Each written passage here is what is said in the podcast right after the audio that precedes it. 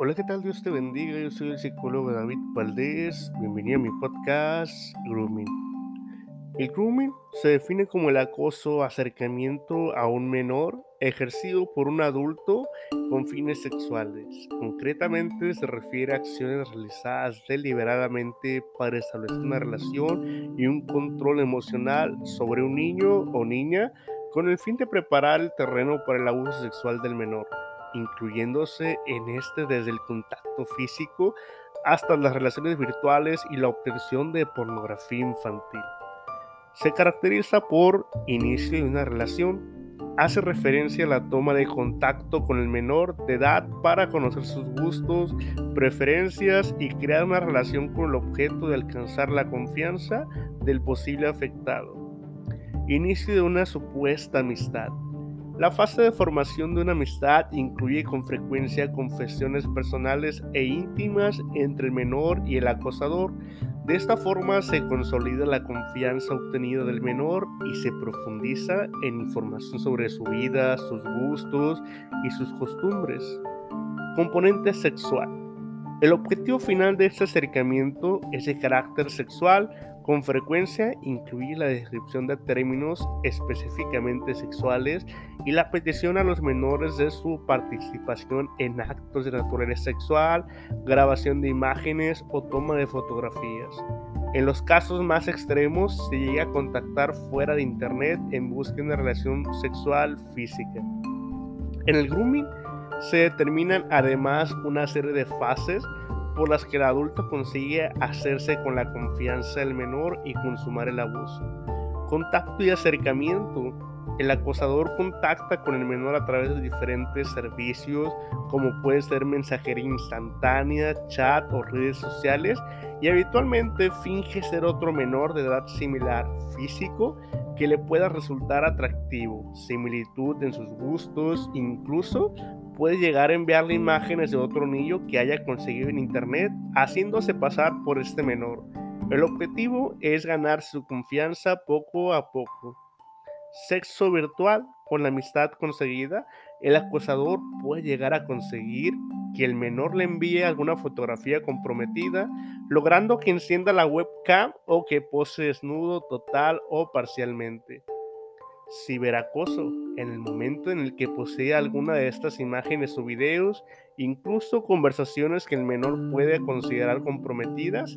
Si el menor no accede a sus pretensiones, el acosador le amenaza con difundir esta información a través de diferentes medios como plataformas de intercambio de videos, redes sociales, etc. y enviarla a los contactos personales del menor.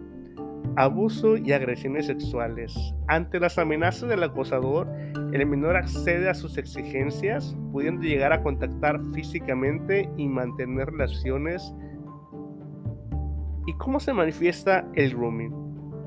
En la mayoría de los casos, el menor no informa a sus padres o educadores de que está sufriendo una situación de estas características. Por ello, se hace necesario conocer la toma la forma en que este problema pueda ponerse de manifiesto en el menor, destacando diferentes aspectos como cambios en los hábitos en relación a diferentes ámbitos, en el uso de dispositivos o de Internet, en la asistencia a clase, por ejemplo, ausencias pobremente justificadas, abandono o ausencia en actividades hasta ese momento preferidas, altibajos en los tiempos de estudio y el rendimiento del trabajo escolar, variaciones en las actividades de ocio habituales, modificación de los hábitos alimenticios, disminución de la capacidad de concentración y de su mantenimiento, ocultamiento especial cuando se comunica por internet o teléfono móvil,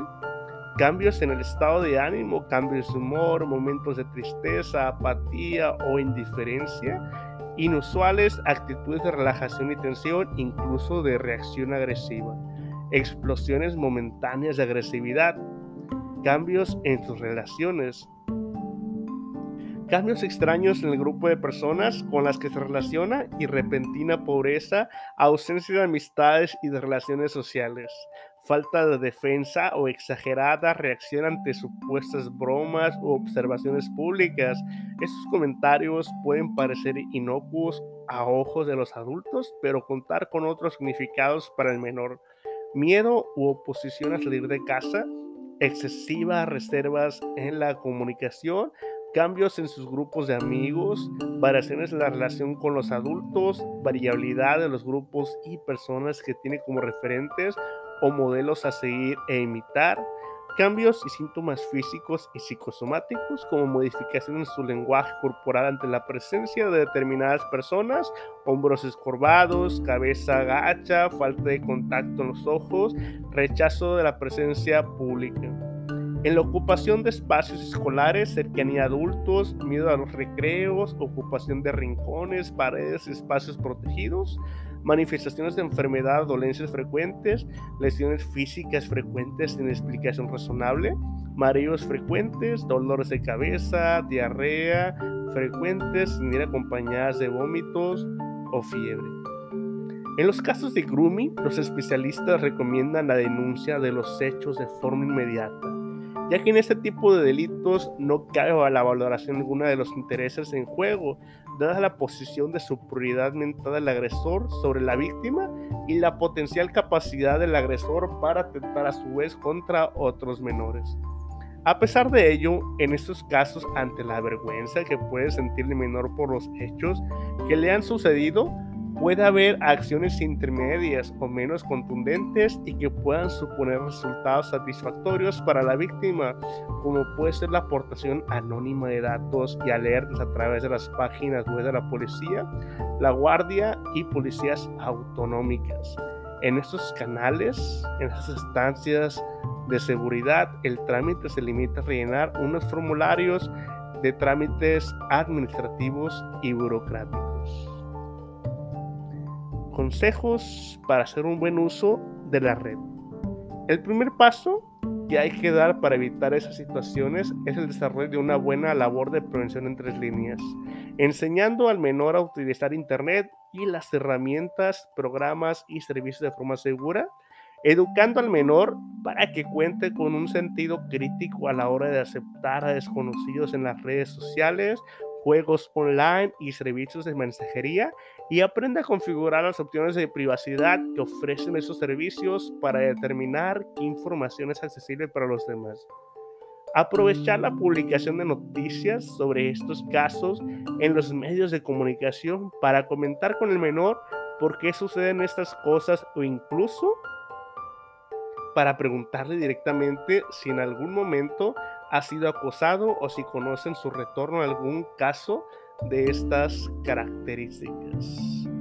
Recuerda que yo soy el psicólogo David Valdés. Espero que hayas disfrutado este podcast donde hablamos acerca de este problema psicosocial en tiempos de pandemia, en tiempos digitales, en tiempos de Facebook, un problema muy frecuente en la consulta privada. Espero que tengas un día ricamente bendecido.